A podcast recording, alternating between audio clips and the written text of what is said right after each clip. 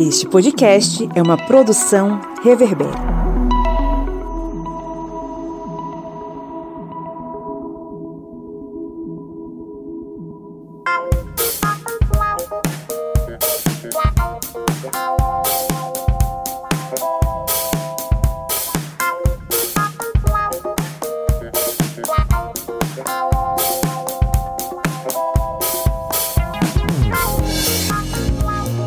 Historiantes! Está entrando no ar a sua, a minha, a nossa Minipédia, o seu programete sobre assuntos históricos em formato expresso. Aquele programete que está com você na academia, está com você no caminho para o trabalho, para a escola, sempre trabalhando alguns conteúdos históricos, tentando aí fazer com que você compreenda bem esses conteúdos históricos. Eu sou Pablo Magalhães e estou aqui acompanhado dele, o homem que montou o seu soviete na beira do Rio São Francisco, o senhor Kleber Roberto. E aí, pessoal, beleza? Sobrevivendo ao calor e ao pós-eleição, né, Kleber? É, com certeza, muito feliz. É, só é, ficamos é, tistres por causa do, do capitão, né? Capitão agora que vai ter que achar um caminhão de frete para levar as bugiganga dele pro Rio de, Janeiro de novo. Tistre, é, tem gente que não vai entender o trocadilho. Né? É, é, aquele candidato do novo durante o debate falou. Como é que foi que ele falou? É, que, que tistre. Que, que tistres. Que tistre. Pois é. é Não, falando que, como é que foi? Que tristeza, que tristeza. Isso, que tristeza.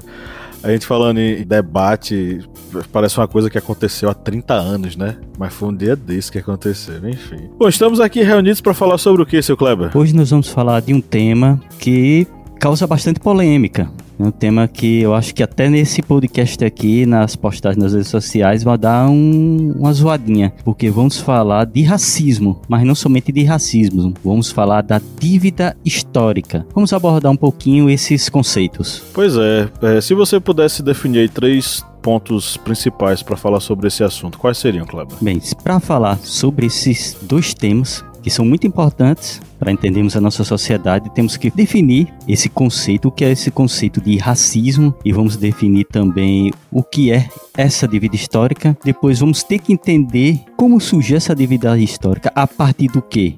da vida dos ex-escravos após a abolição e depois disso tudo a gente vai ter que entender o porquê é necessário debater e aplicar essa, digamos, esse pagamento dessa dívida história, essa dívida histórica com os povos que foram marginalizados e escravizados ao longo aí da história do Brasil. É isso aí. Então fique atento, esse assunto é extremamente relevante para a construção social do nosso país. Mas antes de a gente entrar no nosso conteúdo, vamos aqui para um, uns rápidos recadinhos. Primeiro deles, estão abertas as inscrições para o nosso curso A Escrita da História, um curso voltado para pessoas que estudam história na universidade, mas também pessoas que são curiosas sobre o trabalho do historiador e, de certo modo, pretendem se tornar historiadores algum dia. O curso A Escrita da História já está no seu segundo, na sua segunda temporada, tá disponível tanto para você que nos ouve com 20% de desconto, tá? Então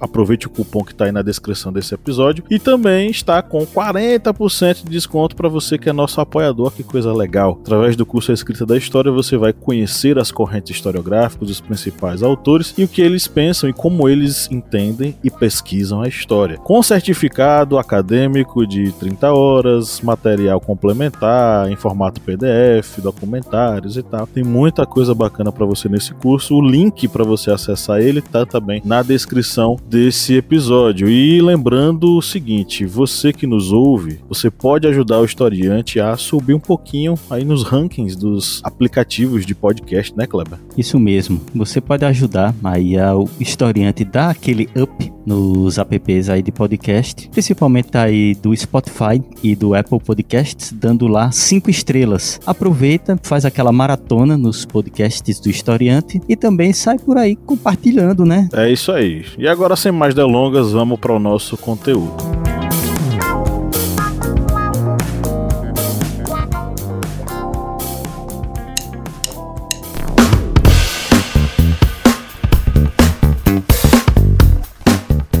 Camarada Kleber Roberto, qual é o seu aplicativo preferido para ouvir podcast? O meu aplicativo é o Orelo, porque ele é leve, fácil de utilizar e você pode encontrar todos os podcasts da família Historiante lá no Orelo. E a cada play que você dá lá nos podcasts, o Orelo vai estar fazendo uma contribuição simbólica para o historiante. Então, baixe o aplicativo e faça aquela maratona nos nossos podcasts.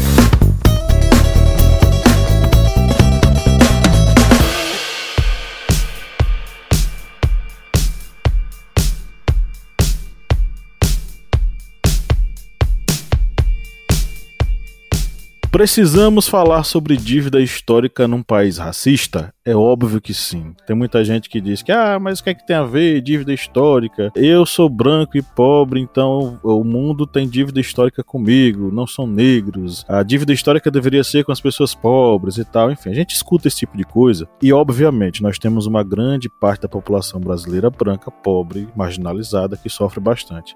Mas isso é incomparável à história de exclusão e segregação que a população negra brasileira sofreu ao longo de décadas e séculos de dominação e escravidão. Então, por que nós devemos falar sobre dívida histórica no país? Né?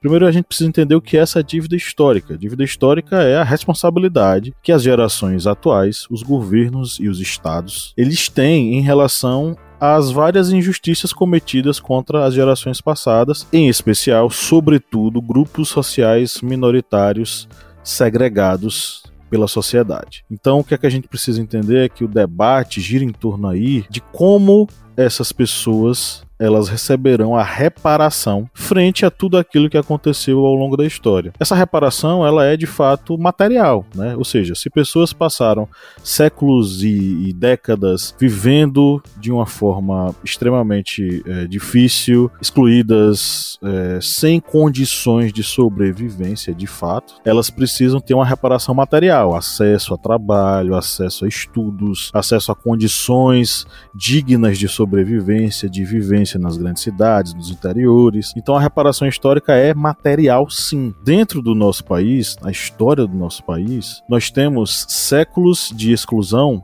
da população negra que sofreu discriminação, que começou, é, todo esse processo começou inicialmente com o extermínio sistemático de povos indígenas originários, passando aí para o caso da imoralidade que foi a escravidão negra em nosso país, que acabou há pouco mais de 130 anos.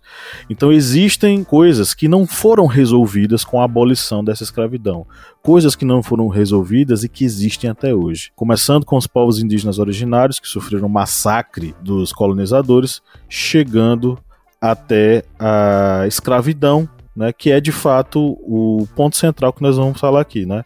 Como é que essa escravidão existiu em nosso país e como é que ela gerou né, um racismo quase que insuperável na sociedade brasileira. Temos que entender exatamente que esse racismo que foi implantado aqui no Brasil, ele foi extremamente cruel com os povos escravizados da África, porque esse modelo implantado aqui, que se distingue bastante da escravidão que existia na África, porque muitos usam esse argumento. Ah, mas o povo africano já era escravizado na África, mas lá a escravidão era bem diferente, lá era muito similar a um trabalho compulsório. Já no Brasil, não. Essa escravidão era uma escravidão em que se via o escravizado africano, o escravizado negro, apenas como uma mão de obra, ou seja, era tipo um animal de carga. Isso mesmo, era visto como apenas um objeto que serviria para atender aquelas necessidades do senhor de escravos. E esta escravidão, ela se perpetuou dentro da sociedade de forma, vamos dizer assim, imutável, ou seja, ela se perpetuou mantendo esses grilhões durante mais de três séculos, ou seja, mais de 300 anos em que a escravidão no Brasil elas manteve uma estagnação de crueldade, ou seja, de que esses povos que eram escravizados, a gente está falando aqui de povos negros, mas a gente lembra também que os povos indígenas, eles também sofreram com escravidão e sofreram com perseguição e com massacres. Temos até um podcast sobre a Guerra dos Bárbaros que fala isso o massacre de povos indígenas na região Nordeste. Mas voltando aqui a falar sobre essa questão da escravidão dos povos negros, a gente vai ver que essa escravidão ela chega vai passa todo o período colonial, chega no período imperial e ainda continua com aquelas amarras do seu início. Ou seja, ela permaneceu mantendo o negro como um objeto do seu senhor. E aí, no período eh, imperial, nós vemos o surgimento de leis abolicionistas, que muitas pessoas até acabam utilizando isso com argumento da benesse do branco. Ah, estamos dando melhorias para os povos escravizados. Só que essas leis abolicionistas, ali a gente coloca a Lei Feijó, Lei dos Sexagenários, do Ventre Livre, todas elas apenas é, atrasavam abolição definitiva, ou seja, era uma forma de fazer com que o senhor de escravos continuasse a ter lucros com os seus escravizados antes de uma abolição definitiva, ou seja, devem ser vistas, devem ser analisadas muito mais nesse sentido de manter a escravidão, manter a crueldade desse modelo escravista que foi implantado no Brasil por mais tempo do que se oferecer abolição definitiva. E isso aí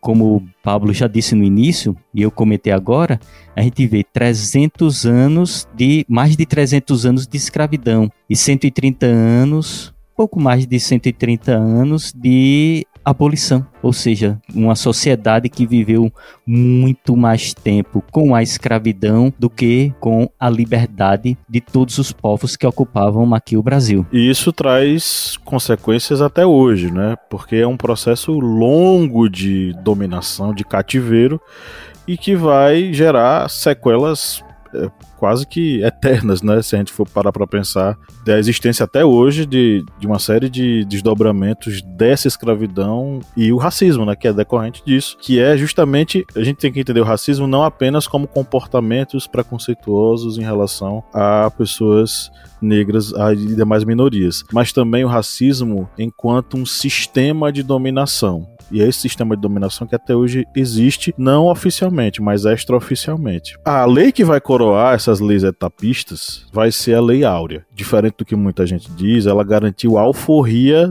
dos negros no Brasil, mas não necessariamente sua abolição, sua libertação. E libertação a gente tem que entender é a libertação do indivíduo em todos os aspectos, jurídico, social, cultural, é, em relação ao trabalho, em relação à família, e isso a Lei Áurea não garantiu. O nome da lei acabou sendo dado Áurea, né, para significar que ela era ouro, né, porque em latim áureo é ouro. Então como se fosse uma lei de apoteose, social, a lei que libertaria todas as pessoas. E a própria princesa Isabel, que assinou a Lei Áurea, ela seria colocada como a redentora. A redentora de um vício que, segundo os portugueses, teria tido origem na própria África, né? Que é o argumento que se utiliza, o argumento nojento que se utiliza de que já existia escravidão na África, então o português apenas continuou. E, e não. A gente já falou sobre isso aqui no podcast, a gente já explicou a diferença da escravidão africana, a gente já explicou a diferença absurda da perspectiva do europeu que transformou isso em mercadoria, transformou o indivíduo africano em um negócio, em uma coisa a ser vendida. Princesa Isabel ela foi apresentada como essa redentora e ela, por ser extremamente católica, católica, a ideia era justamente transformá-la não apenas numa mártir, né, num personagem o mais importante da abolição, mas também como uma santa. Né? Então ela é, de certo modo, santificada quando ela é colocada como redentora. E, na verdade, a princesa Isabel apenas assinou uma lei que foi fruto de muitas lutas sociais de abolicionistas, de negros libertos ou cativos, que é, buscaram a sua libertação total.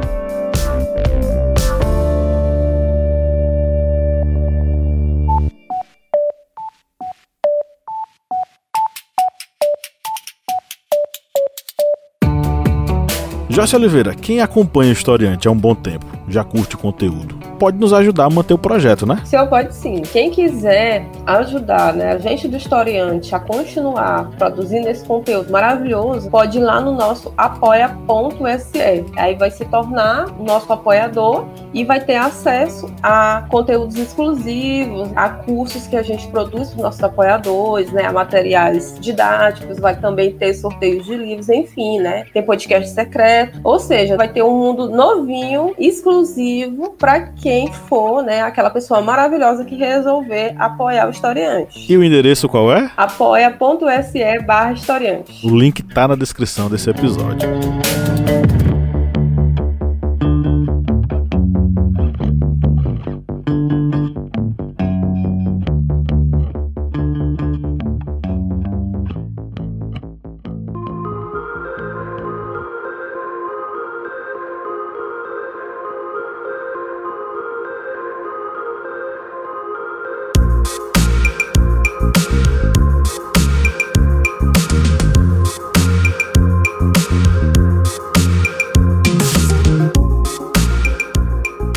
Após a abolição, a gente vai ter uma população negra que vai ser entregue ao Deus dará. Porque até mesmo a própria reforma agrária, que era uma preocupação dos abolicionistas, praticamente vai é, ser totalmente desconsiderada quando vai passar de império para república. É, existia um projeto de abolição que a ideia era transformar os ex-escravos em colonos, concedendo a eles o pedaço de chão para eles poderem cultivar. Só que a queda do império, que vai ser muito organizada ali pelos barões da lavoura, lavoura cafeeira no Brasil, né, que se sentiram traídos pela coroa com a questão da abolição, esses projetos eles vão basicamente ser desconsiderados na República. O governo republicano ele não vai procurar tomar medidas que beneficiassem os recém-libertos, esquecendo dos vários projetos que existiam de Joaquim Nabuco, de André Rebouças, de João Alfredo, que a ideia era de fato transformar os ex-escravizados em colonos.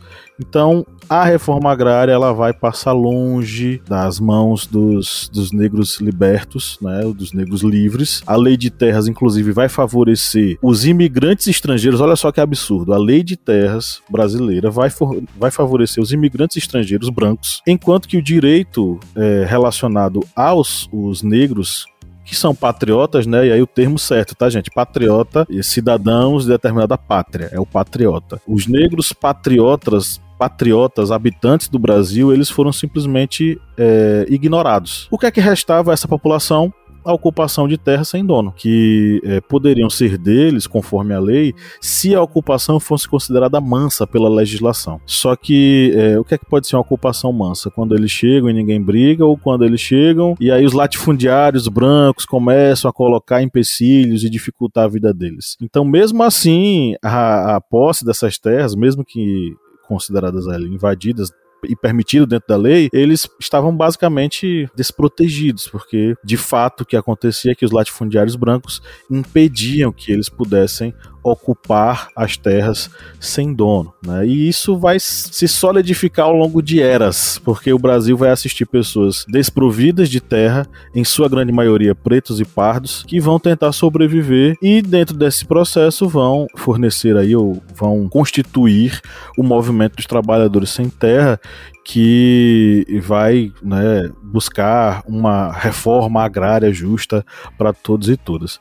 É nesse contexto que vão se, vai se construir a ideia da, do quilombismo. Né? O quilombismo é um movimento definido pelo Abdias do Nascimento que faz referência à resistência relativa às localidades e habitações que as pessoas negras acabaram construindo contra a dominação dos brancos. Então, essas habitações, que eram os refúgios para a preservação da religião e da cultura, eram espaços de resistência contra a dominação branca colonialista. Isso mesmo dentro da República, porque durante a República você vai ter espaços urbanos, né, que vão ser chamadas de quilombos urbanos ou cidades quilombadas, que vão ser locais aonde essas pessoas negras vão se organizar, que podem ser as favelas, que podem ser cortiços, que podem ser os subúrbios, todos esses espaços construídos como resistência e manutenção da cultura negra afro-brasileira em nosso país e que receberam muita muito combate, né? Aí você lembra, durante o início do século XX, né? A gente vai ter as reformas do Pereira Passos, na primeira década do século XX. Especificamente na cidade do Rio de Janeiro, Francisco Franco Pereira Passos vai começar um processo de embranquecimento arquitetônico. É uma espécie de limpeza racial da cidade, transformando ela numa espécie de França, de Paris,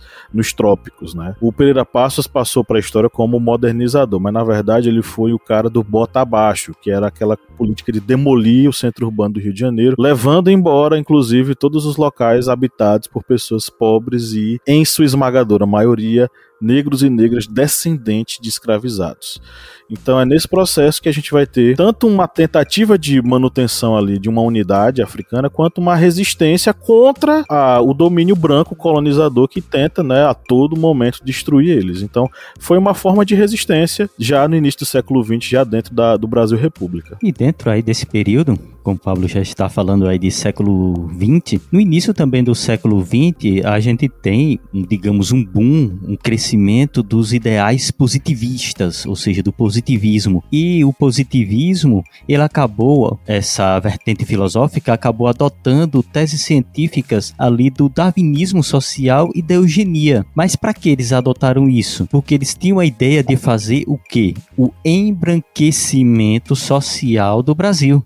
Isso mesmo que vocês estão ouvindo aí, caros ouvintes desse podcast. No início do século XX se tinha a ideia de tentar embranquecer toda a população do Brasil. E isso gradativamente, fazendo o que? O isolamento das populações negras, como o Pablo já disse, a vinda desses é, imigrantes europeus, italianos, é, alemães, poloneses, enfim, de, de várias outras regiões, eram já dentro aí de uma perspectiva de fazer lentamente o embranquecimento social. Só que a partir do momento em que vai com essa ideia de embranquecimento social, como eu já disse, se vai o quê? Eliminando as populações negras, ou seja, vai se marginalizando esse, essas comunidades, esses povos. Ou seja, você vê que depois da abolição, já dentro do século XX, as populações negras ainda são marginalizadas e ainda se tinha essa ideia de se fazer o embranquecimento social do Brasil fazendo o quê? Marginalizando ainda mais essas populações. João Batista de Lacerda, ele tem essa ideia no Congresso Mundial, Congresso Congresso Universal das Raças, que foi realizado em Londres, isso em 1911. Ele teve essa ele fez um relatório realmente de que dava para se fazer gradativamente um embranquecimento social. Ou seja, se tem realmente pesquisadores, pessoas da época que pensavam assim, o que, que os governos iam fazer? Iam literalmente marginalizando ainda mais a população negra.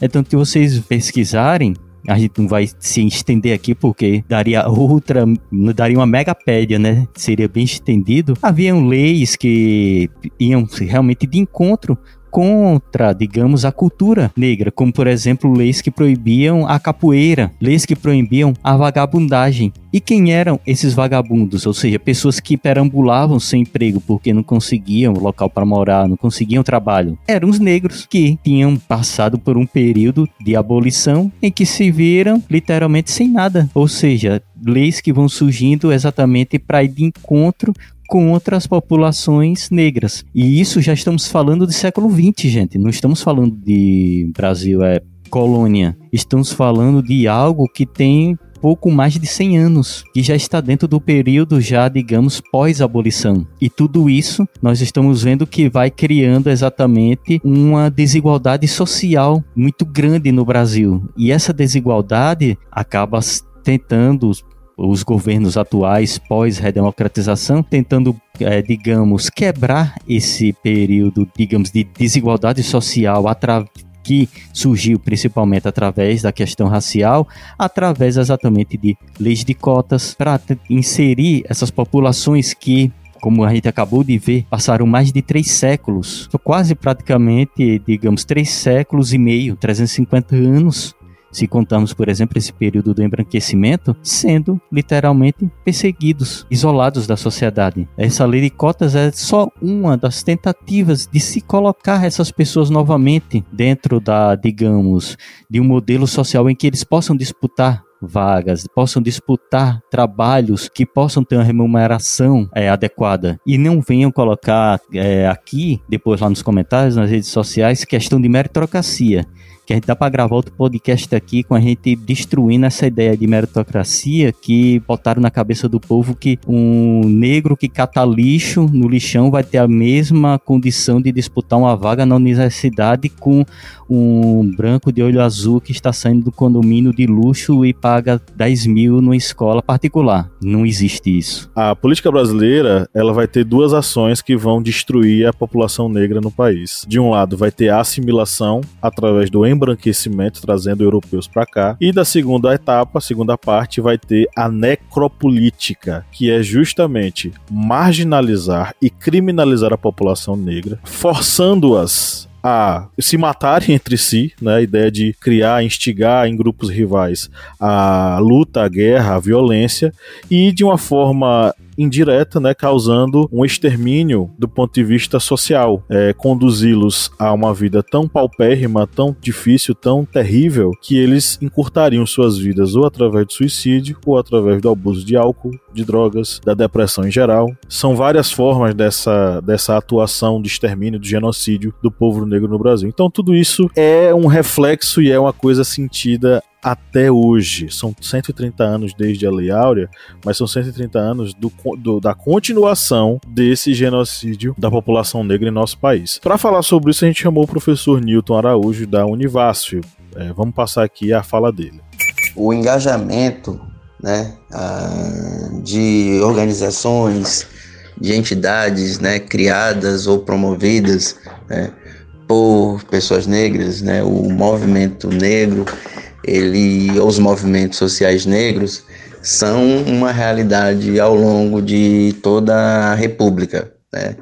É, é redundante dizer o quanto a gente teve ao longo do Brasil escravista, seja ele colonial, seja ele imperial, nossa sociedade ancorada, estruturada, plasmada, né, uh, em forma e conteúdo pelo escravismo mas ao mesmo tempo, né, essa sociedade ela foi construída e erguida, né, e marcada, né, pelos africanos, africanas e seus descendentes.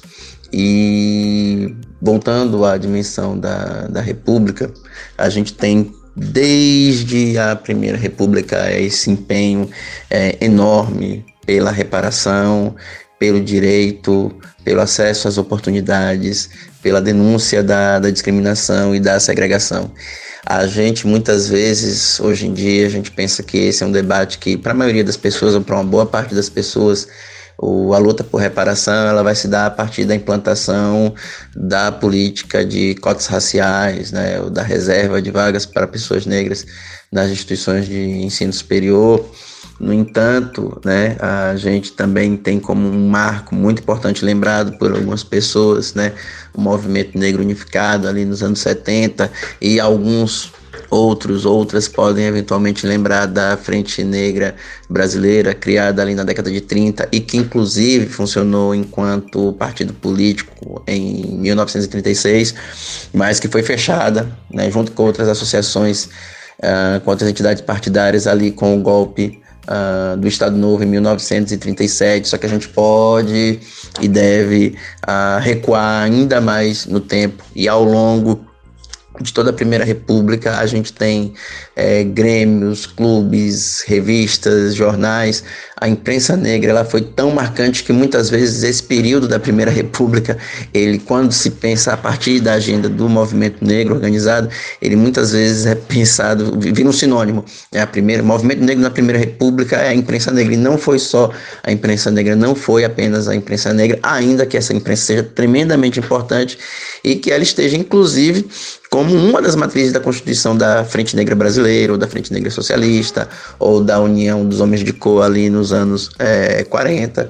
Então, a, essa pauta, né, cada vez mais em evidente acerca da reparação histórica, da valorização da nossa matriz africana, afro-brasileira, negra, né, de denúncia e desmoralização do racismo, vem de, vem de bastante longe. Vem de longe e é muito importante que ah, não só ah, na educação básica, por conta das leis 10.639 de 2003 e 11.645 de 2008, né, ah, marcos legais que ampliam a lei de diretrizes básicas da educação no nosso país, né, instituindo o ensino, obrigatoriedade, a obrigatoriedade do ensino de história e cultura afro-brasileira e indígena é absolutamente importante, relevante, necessário salutar que tais conteúdos, tais personagens, tais momentos, né, tais propostas, né, realizações sejam conhecidas também pelo público de uma forma geral, pelo público que está na universidade se graduando ou se pós-graduando.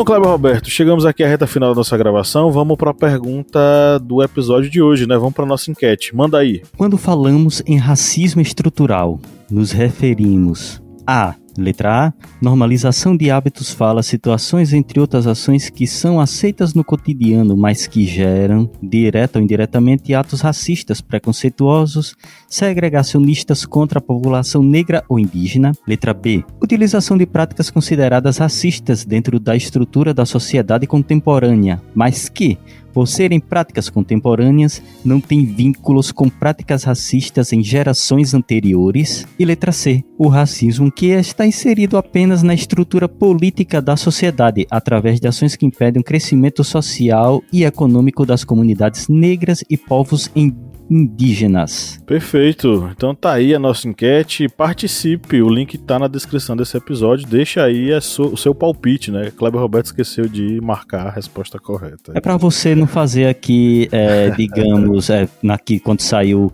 o, é, a auditoria da, do podcast impresso, ah, você não sair burlando aí as regras. É Bom, chegamos aqui à nossa reta final. Eu vou dar uma sugestãozinha rápida. Leiam a dissertação do André Rangel de Souza Nunes, da UF.